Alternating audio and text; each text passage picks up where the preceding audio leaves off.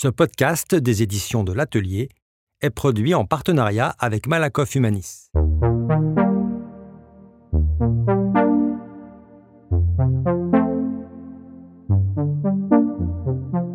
Salut, c'est Christelle, la fondatrice de Musae, le premier média sociétal qui dédramatise et démocratise la santé mentale pour les jeunes. Je suis ravie d'animer ce nouveau podcast Ça va pas la tête, inspiré par l'ouvrage collectif En finir avec les idées fausses sur la santé mentale et la psychiatrie, sous la direction d'Astrid Chevance aux éditions de l'Atelier. Avec Astrid, on a la même conviction. On veut faire tomber les tabous et vous donner quelques pistes, on l'espère, à travers six épisodes de podcast pour prendre soin de vous, mais également de vos proches. Salut Astrid. Bonjour Christelle. Nouveau sujet, un titre un peu choc, trauma pour tous, tous trauma. Est-ce qu'on serait pas tous un peu traumatisés pour un rien? Est-ce que finalement la santé mentale, c'est pas un sujet un petit peu pour les, pour les gens qui se considèrent comme étant un peu trop vulnérables ou alors est-ce que c'est même pas un conflit générationnel? Est-ce que c'est pas un sujet pour la Gen Z justement, la santé mentale et ce côté trauma. Oui, Effectivement, euh, cette question, euh, on est traumatisé pour un rien, euh, cette question de la sensiblerie en fait, au fond, qui caractériserait l'attention à la santé mentale, elle est importante parce qu'elle elle, elle définit notre rapport en fait à, ce qui est à la fois à ce que sont à la fois les troubles psychiques, mais aussi à ce que ce serait de prendre soin de sa santé mentale. Donc une coquetterie quelque part. Un petit un petit bijou, un petit accessoire qu'il faut avoir quoi. À la mode. Ouais. Euh, donc ça, effectivement, il faut qu'on s'attaque à ça aujourd'hui. Euh, probablement qu'il y a quelque chose de, de générationnel, euh, mais ça, c'est toujours quand on amène une idée nouvelle. On le voit bien en histoire. Euh, bah, la génération d'avant se sent disqualifiée, et puis la mmh. génération justement qui l'amène disqualifie celle d'avant pour ne pas avoir vu ce phénomène important. Donc bon, ça, je pense que c'est, on va dire, l'histoire normale. Donc ouais. ça va, ça va se gérer. par contre, l'idée importante, c'est de se dire, voilà cette attention qu'on porte à notre santé mentale actuellement, euh, il y a un effet de balancier. Possiblement, on va tous revisiter un peu euh, notre histoire, notre vécu, à l'aune de cette nouvelle lumière. Et, et comme c'est un, un, phénomène collectif assez récent, eh bah, c'est pas, c'est pas c'est quelque chose qu'on est en train de construire, qui est pas parfait. Euh, Est-ce que c'est de la sensiblerie? Non, je dirais que c'est une, une, nouvelle intelligence. Euh, c'est une nouvelle intelligence aussi de le faire de façon euh, collective, je pense, et pas seulement comme pure introspection. Euh, parce que de façon collective, on arrive aussi à, à éviter justement de sombrer dans l'égocentrisme mm -hmm. ou euh, justement dans quelque dans une posture de coquetterie ou, ou narcissique justement. Est-ce qu'on est tous traumatisés? Bah Là, tout va dépendre de, ce qu'on entend par un traumatisme. Je pense que, dans une certaine mesure, oui, on est tous traumatisés. Enfin, je veux dire, euh, c'est comme euh, pour la santé physique. C'est-à-dire tout, tout le monde s'est cogné à une porte une fois dans sa vie, euh, ouais. s'est fait tomber un objet lourd sur le pied, voilà. Est-ce que c'est un trauma? Est-ce que, bah, est -ce, des, est -ce que ce que sont des traumatismes Oui. Est-ce que ça daigne qu'on s'y attarde pendant des heures? Non. Et donc c'est pareil pour la santé mentale. Il y a des événements quotidiens qui sont des petites humiliations, qui sont euh, des vexations, des frustrations, euh, euh, voilà, des, des, des, formes de rejet. Enfin, oui, il se passe ces quantités de choses-là qui sont inhérentes en fait au fonctionnement euh, humain des déceptions, euh, de se décevoir soi-même, euh, décevoir les autres, et, et, qui sont des petites attaques en fait mm -hmm. à notre psychisme. Par contre, est-ce que toutes, toutes ces, ces micro-agressions valent la peine qu'on s'y attarde Pas forcément. On, on, on, gère la plupart de ces choses-là euh, de façon euh, anodine et on s'en souvient même plus. Et heureusement. Ouais. Oui, et heureusement, oui, effectivement qu'on ne voilà, donc ça, bloquer ça, sur exactement. Voilà, les petites choses Alors c'est ça, ça peut être pathologique justement les personnes à dépasser. Exactement, les personnes qui se fixent sur des choses qui justement n'en valent pas la peine eh ben, ça peut être justement des marqueurs d'un trouble psychique, c'est-à-dire une, forme de grande rigidité euh, par rapport à des événements qui sont anodins. Ça, ça empêche euh, la personne de fonctionner normalement dans ses interactions par rapport à elle-même et d'avancer dans la vie, en fait. Alors par contre, donc voilà, on pourrait dire d'une certaine manière, on est tous traumatisés, mais on, on c'est pas ça le sujet. C'est il y a des traumatismes qui sont euh, suffisamment graves pour déclencher euh, des troubles psychiques importants. Donc, c'est le syndrome de stress post-traumatique ouais. dont on entend beaucoup parler, mais qui correspond à une, voilà, un certain trouble très, très défini dont la classification a probablement évolué euh, comme toutes les classifications en psychiatrie. Euh, mais on va pas s'attarder sur, sur ce, cette maladie-là en particulier dans, dans ce podcast. Je pense que c'est intéressant de le traiter de façon générique, c'est-à-dire qu'est-ce qu'on entend quand on dit, voilà, on est tous traumatisés, c'est de la sensiblerie On entend derrière, en toile de fond, en fait, on aurait tous des raisons de se plaindre. Donc, euh, c'est pas la peine de privilégier une catégorie de la population euh, et de l'orienter vers la santé mentale. Donc, et c'est se tromper sur le fait qu'il y a des moments où le trouble psychique n'est plus, ne relève plus en fait de l'expérience normale, normale au sens, encore une fois, euh, ce que la personne voudrait qu'elle soit ou ce qu'elle était, ou enfin rupture de trajectoire de vie. On va le dire assez simplement. Ok. Et euh, pour parler euh, de différents troubles, on, on, va parler dans un autre épisode euh, des expressions qui font mal et de certains troubles qui sont un peu glamourisés ou de définitions un petit peu outrancières. par exemple, la schizophrénie.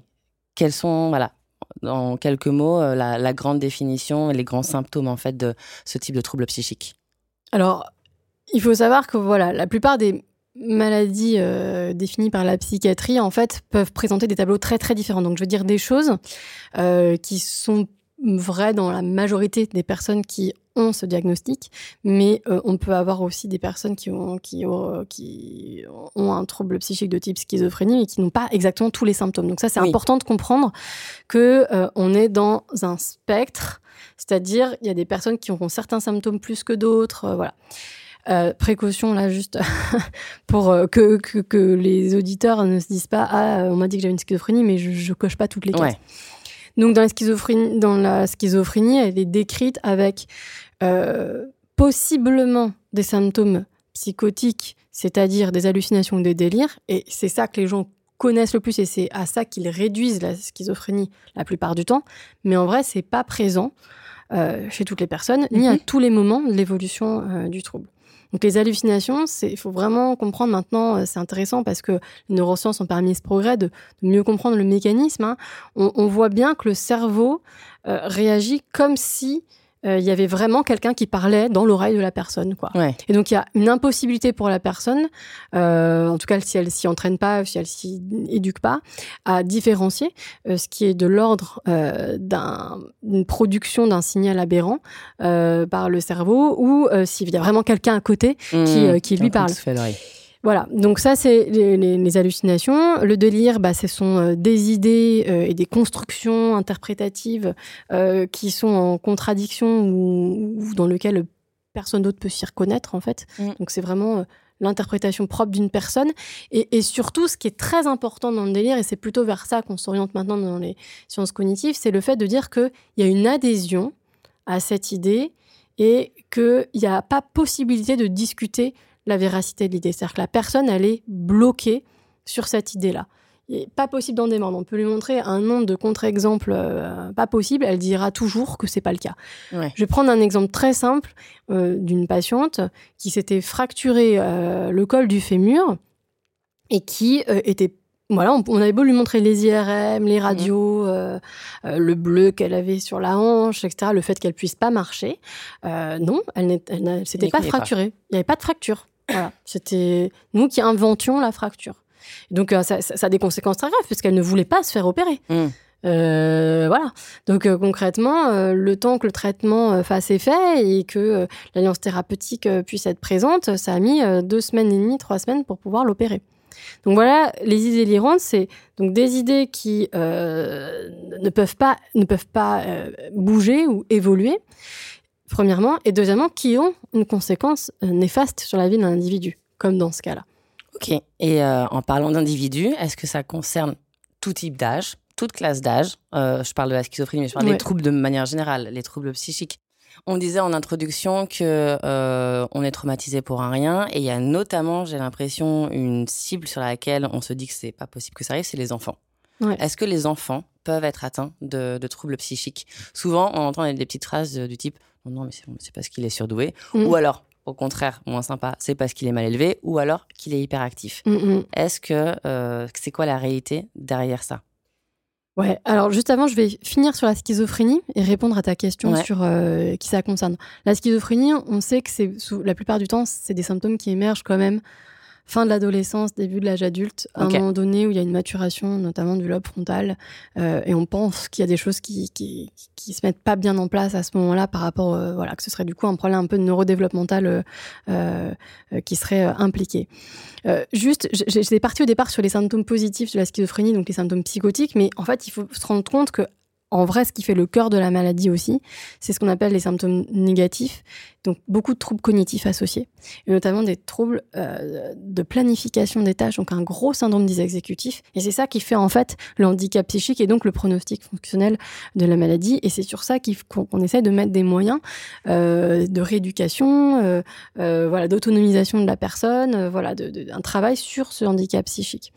Donc dans la schizophrénie, oui, il peut y avoir des symptômes brillant, facilement mettable en scène dans, les films et donc du coup potentiellement stigmatisant, qui sont les hallucinations mm. et, euh, la, et les, et, les, idées délirantes. Mais en vrai, la, la, majeure partie du temps et du trouble, ce sont ces symptômes euh, cognitifs, ce sont ces troubles cognitifs, la désorganisation de la pensée, euh, parfois même il y a, y a l'invention de, de, nouveaux mots ou même d'un nouveau langage en fait, et, et, et, la personne devient de plus en plus hermétique et la communication devient de plus en plus compliquée en fait.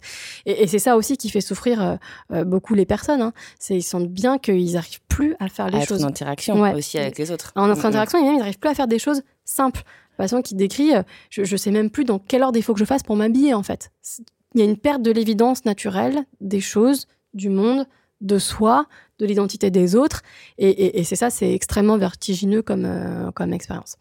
Donc voilà, ça, ça en général, ça se déclenche plutôt fin d'adolescence, début de l'âge adulte. Ce qui nous amène justement à la question des enfants. Avant, c'est possible. Pas, en tout cas, oui, c'est possible. si, si, c'est possible pour la schizophrénie aussi. Hein. Il, y a des, il, y a des, schizophrénies qu'on appelle à début précoce, avant l'âge de 13 ans. Hein. Hmm. Donc bien sûr, et puis il y a des schizophrénies à début plus tardives aussi. Quand on dit ça commence à l'âge adulte, on parle toujours en termes statistiques en médecine. Donc on est en général sur des courbes gaussiennes, donc il y a toujours un petit peu avant, un petit peu après, même si le gros des, des personnes qui ont ce trouble euh, est au milieu. Mais euh, ça peut être aussi dû à notre façon de regarder les diagnostics en fait. Il faut bien se rendre compte que Peut-être que dans 30 ans, on se dira ah bah en fait la schizophrénie, on pouvait la détecter chez les personnes dès l'âge de 8 ans. Je, dis n'importe quoi, hein, mais euh, euh, c'est pas impossible qu'on se rende compte de ces choses-là. C'est la médecine actuelle en l'état des connaissances scientifiques. On sait bien repérer la schizophrénie entre 18 et, euh, et 35 ans parce que c'est ça qu'on connaît le mieux. Pour le moment. Voilà. Ok. Mais les troubles sont possibles chez les enfants, que ce soit la schizophrénie ou les autres maladies. Et ça, c'est vrai que je pense que euh, si la santé mentale, c'est un peu le parent pauvre de la médecine, je pense que effectivement la santé mentale des enfants, c'est encore pire. Euh, à mon avis, pour une grande raison d'acceptabilité. Ça veut dire euh, la maladie, la, maladie c'est révoltant. Et la maladie chez mmh. les enfants, c'est encore plus révoltant. c'est injuste. c'est terrible. C'est des souffrances qu'on n'a pas envie de, voilà, qui sont difficilement tolérables pour les adultes. Et, et donc, euh, la maladie psychique chez les adultes, c'est dur en fait. Hein, et je pense que ça fait aussi partie des mécanismes de déni euh, et de déni culturel, hein, de déni endémique au niveau social. Mais chez les enfants, euh, c'est encore pire parce que je vais prendre vraiment l'exemple le plus terrible, hein, les idées suicidaires chez les enfants.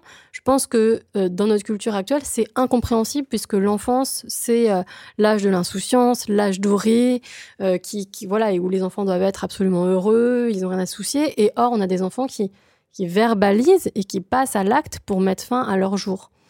Et donc ça, c'est vrai, voilà, c'est quelque chose pour lequel on n'est actuellement pas câblé euh, à comprendre. Et pourtant, le Covid, j'ai l'impression, a accéléré aussi euh, les troubles psychiques chez les enfants. et, ça a beaucoup mis en lumière. En fait, on s'est rendu compte qu'effectivement, on pouvait aller mal à tout âge. Alors, ça l'a beaucoup dit aussi pour les ados. Donc ça, la banalisation des, adolescents, on dit souvent oui, c'est une crise d'ado. Alors mm. ça, on voit beaucoup. Alors euh, la crise d'ado, ok, mais enfin, il faut il faut pas euh, passer à côté de, troubles psychiques qui nécessitent euh, des soins de professionnels. alors une crise d'ado qui a un moment en fait fondateur de l'identité. C'est des choses un, peu différentes. Donc oui, on, on, on pense qu'il y a à peu près 10 15% des, des, enfants et adolescents qui pourraient avoir besoin voilà, d'une aide, d'un professionnel, d'un accompagnement. Euh, il y a une discipline particulière qui s'appelle la pédopsychiatrie, donc vraiment de la psychiatrie, mais pour les enfants, euh, qui, qui, euh, qui existe parce que les enfants ne sont pas des mini-adultes. Et ça, on l'a bien compris, c'est pour ça qu'il y a la pédiatrie. Euh, les organes ne fonctionnent pas pareil, le, fonctionnement psychique est radicalement différent. Et, je pense qu'il y, a vraiment un besoin de recherche sur ces fonctionnements-là du corps et de la psyché des enfants et de leur cognition, sur le développement du cerveau, parce que c'est vrai que là, euh, pour l'instant, on a un savoir qui est, très très très parcellaire en fait. Et, donc voilà, donc il faut qu'on priorise en tant que société euh, l'amélioration des soins, euh, enfin de la compréhension de ce qu'est un enfant, euh, le respect du fait qu'un enfant ne soit pas un adulte, parce que mm. souvent justement on dit il faut autonomiser nos enfants, nos ados, etc. Et en fait, on se comporte avec eux comme si c'était des petits adultes, mais c'est pas forcément leur rendre service en fait. Euh, voilà. Donc, si je dois avoir un conseil pour la fin de, de, ce podcast, ce serait de voilà, ne pas banaliser euh, les idées suicidaires chez un enfant ou un adolescent. Et, ça, c'est vraiment euh, quelque chose d'extrêmement important. on, les enfants ne verbalisent pas une idée suicidaire comme ça en l'air, ça, ça, ça dit toujours quelque chose. il faut trouver voilà, ce qu'il en est. Et de manière générale, tous traumatisés, en tout cas Peut-être, on, on, vit tous un traumatisme à un moment dans notre vie, mais en tout cas, euh, l'idée de dire on est traumatisé pour rien, non, en fait, on n'est pas traumatisé pour rien, ça raconte quelque chose. Euh, si justement on n'est pas professionnel de la santé mentale, euh, est-ce que les personnes de l'entourage peuvent, peuvent apporter un soutien dans le cadre de la reconnaissance de, de, ce, de ces troubles et de ces traumatismes Ouais, hyper important. En effet, souvent, euh, bah, comme le trouble psychique, il touche nos émotions, nos pensées, donc euh, on, se définit hein, par rapport à ce qu'on ressent et ce qu'on pense, c'est très difficile de se rendre compte de soi-même qu'on est en train de développer un vrai trouble. Euh, dans la dépression, on a juste souvent l'impression d'avoir juste ouvert les yeux sur la, la noirceur de la réalité de la vie, par exemple. Et souvent, c'est l'entourage qui va renvoyer à la personne l'idée de mais qu'est-ce que tu es en train de changer en fait? C'est pas toi, on te reconnaît pas.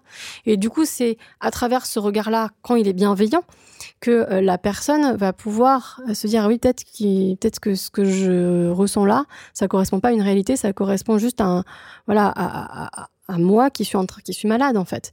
Et donc j'ai je, peut-être besoin d'aide ou demain je peux aller voir un avis. Ça mange pas de pain.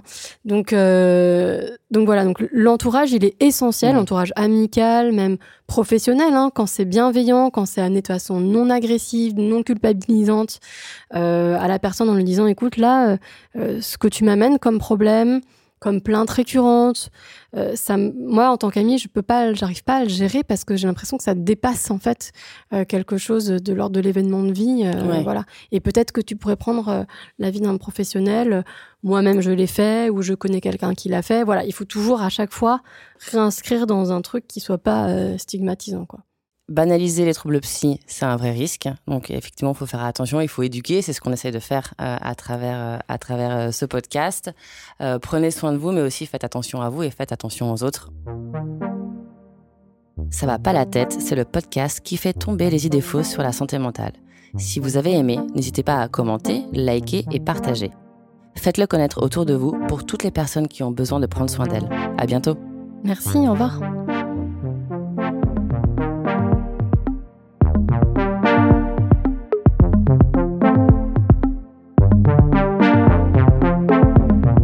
Ressentez un mal-être, n'hésitez pas à consulter un ou une professionnelle de santé, à prendre contact avec le 3114, la ligne de prévention suicide, ou à appeler le 15 en cas d'urgence.